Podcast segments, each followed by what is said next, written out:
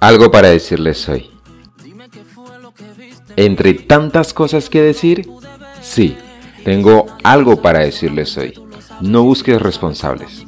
No busques más excusas. Es tu decisión. Tú decides. Soy B. Jones y les doy la bienvenida a un capítulo más de Algo para decirles hoy.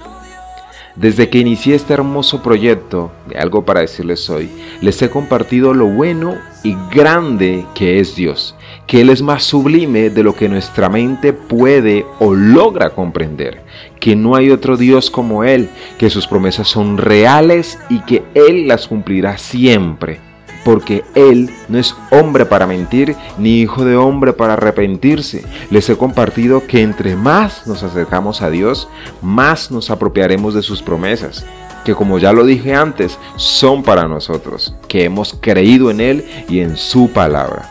Pero si Dios ha hecho tantas maravillas por nosotros y nos ha cumplido lo que prometió y dio a su único Hijo a morir por nosotros para poder tener acceso a Él, entonces, ¿por qué la humanidad está como está? ¿Y por qué aún hay personas que le echan la culpa a Dios por sus desgracias, diciendo que si Dios fuera bueno, no pasaría esto? Es que si Dios existiera, no permitiría esto. Pues déjame recordarte una de las promesas de Dios. Porque yo sé muy bien los planes que tengo para ustedes, afirma el Señor. Planes de bienestar y no de calamidad, a fin de darles, escucha bien, a fin de darles, ¿a quienes? A nosotros, a fin de darles un futuro y una esperanza. ¿Quieres una mejor vida? Busca más de Dios. Y cuando digo una mejor vida, no me refiero a una vida sin problemas. Pero puedes estar confiado en Dios porque Él prometió que todos esos problemas tienen solución. Problemas, aflicciones, dificultades, siempre van a haber.